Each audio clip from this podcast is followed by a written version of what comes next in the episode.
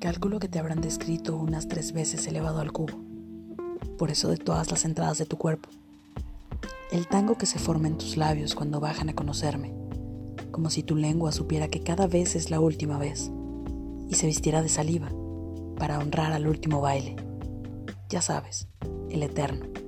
El que solo termina cuando se desliza caliente por tu garganta y tu sed claudica, subordinada a mi mano sobre tu cabeza. Debes saber ya que la diferencia entre mis fantasmas y tú es que a ti te follo con los ojos abiertos. Y no son mis labios los que relamo después. Mientras tanto, tú las cumples añadiendo las tuyas. Y ya sabes entonces lo que ocurre. Todo eso del verbo zambullirse y el placer de ahogarse, el erotismo de los imperativos, cuando se mezclan con tu boca, los ojos llenos de una perversión que duele y promete una sucesión de orgasmos por cada incursión. ¿Cómo no creerlo cuando noto tu lascivia empapándote los muslos mientras lo cuentas? Eso de que contigo los sentidos se reducen a tres.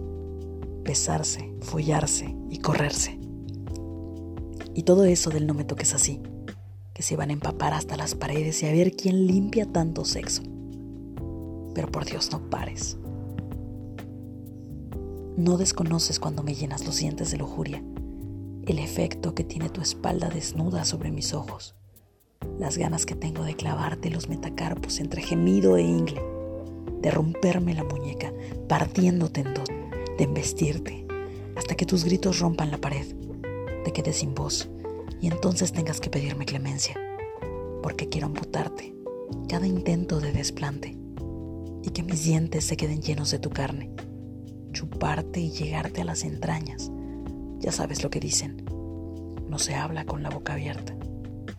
De follarte la boca y asaltarte tus cuatro labios, atracándote las muñecas al otro lado de la habitación, recreándome en cada hendidura de tu cuerpo, de lamerte cada gota que expulses, para besarte después, de sentarte encima de mí y subirte al cielo o bajarte al infierno Déjame pensarlo. De destrozarte el pelo mientras media espalda se queda en mis uñas. Joder. Yo juraría que el invierno era la estación del frío. Pero desde ti, cuando más desnuda estoy, más abraza todo. Que tiemblen los animales, porque no se ve visto nada tan salvaje hasta ahora. Que lo único que tiene esto de poesía es lo mojada que te deja mi tinta y los versos esos que voy a darte en la entrepierna. Y ya sabes cómo, a fuego lento y bien marcados.